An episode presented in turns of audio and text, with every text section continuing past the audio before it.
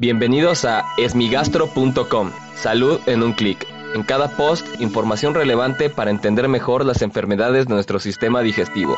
Bienvenidos. Hola, ¿qué tal? Soy Norberto Chávez y les doy la bienvenida a esmigastro.com. En este podcast daré respuesta a las dudas que tienen sobre las enfermedades del aparato digestivo. En esta ocasión, la pregunta la envió Leticia al grupo de asesoría para pacientes con enfermedades hepáticas en Facebook y quiere saber acerca de un concepto en realidad que es el intestino permeable o más bien la permeabilidad intestinal. Este es un concepto bastante nuevo, ya que se pensaba que el aparato digestivo era un órgano impermeable, es decir, que todo lo que ocurría dentro de él se quedaba ahí y no tenía ninguna implicación en el resto del organismo. Hoy en día se sabe que el intestino tiene múltiples funciones y que es parcialmente permeable.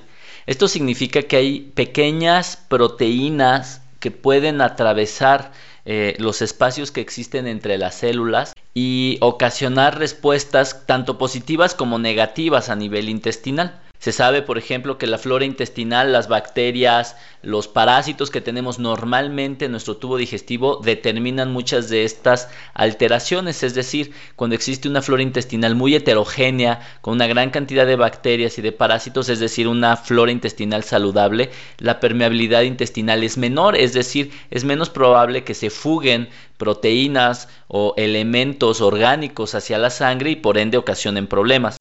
Por el contrario, en aquellas personas, por ejemplo, que toman antibióticos de manera regular, eh, sin indicación médica o incluso con indicación médica, se altera mucho la flora intestinal. Y esta flora intestinal alterada hace que haya una permeabilidad aumentada y por ende una mayor susceptibilidad a las enfermedades inflamatorias. Esta puede ser una de las explicaciones para enfermedades que podrían parecer ajenas al, intestino como el eh, hígado graso. Se sabe que las personas que tienen alteración de la flora intestinal liberan sustancias inflamatorias del intestino hacia la sangre que pueden afectar al hígado y también a otros órganos. Por ejemplo, esto también pasa en enfermedades como la colitis inflamatoria, incluso hasta en la enfermedad celíaca se puede observar un aumento en la permeabilidad, lo cual no es bueno porque este aumento en la permeabilidad pues, puede ocasionar respuestas inflamatorias a todos los niveles. Es por esto que se recomienda tener muy buenos hábitos gastrointestinales, es decir, no utilizar antibióticos de manera inadecuada, tener una nutrición balanceada, ya que esto es muy importante, evitar los alimentos chatarra que afectan de manera muy importante nuestra flora intestinal, tener una buena hidratación, evitar el consumo excesivo de alcohol o del tabaco, no tomar inhibidores del ácido de manera eh, innecesaria.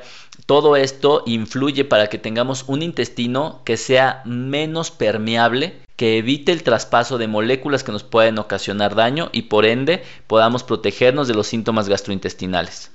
Muchas gracias a Leticia por enviarnos esta pregunta. Si tienes alguna duda, te invito a que escuche los episodios previos y si aún tienes algo que no te haya quedado claro, en el sitio web www.esmigastro.com encuentras el formulario a través del cual puedes enviarnos tu pregunta.